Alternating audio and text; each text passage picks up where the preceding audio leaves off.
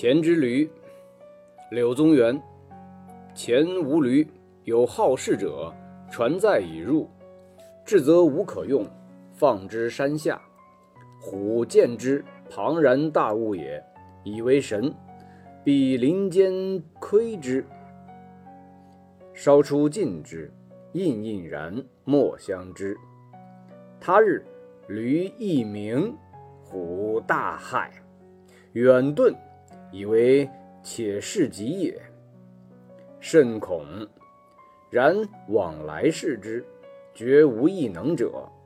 一袭其声，又进出前后，终不敢搏。稍近一暇，荡以冲冒。驴不胜怒，提之。虎因喜，计之曰：“既执此耳。”因跳梁大喊。断其喉，尽其肉，乃去。亦行之旁也，类有德；生之宏也，类有能。象不出其迹，虎虽猛，一畏，足不敢取。今若是焉，悲夫！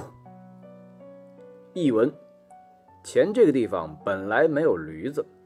有一个喜欢多事的人，用船运载驴进前，运到后却没有什么用处，就把它放置在山脚下。老虎看到它是个巨大的动物，把它当作神。老虎躲藏在树林里，偷偷地看它，渐渐地出来接近它，非常小心谨慎，不知道它是个什么东西。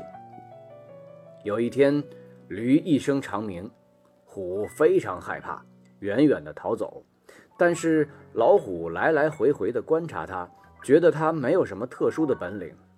老虎渐渐地熟悉了驴的叫声，又靠近它，出现在它的身前身后，但始终不敢进攻驴子。老虎渐渐地靠近驴子，态度更加亲切而不庄重。碰撞、靠近、冲击、冒犯它。驴禁不住发起怒来，蹄子踢老虎，老虎因此高兴起来，心里考虑这件事，说：“驴的本领不过如此罢了。”于是跳起来大吼了一声，咬断了驴的喉咙，吃光了它的肉，才离开了。哎，外形庞大，好像有德行；声音洪亮，好像有能耐。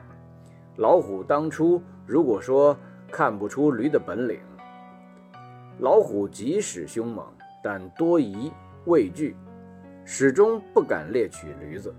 如今像这样的下场，可悲呀！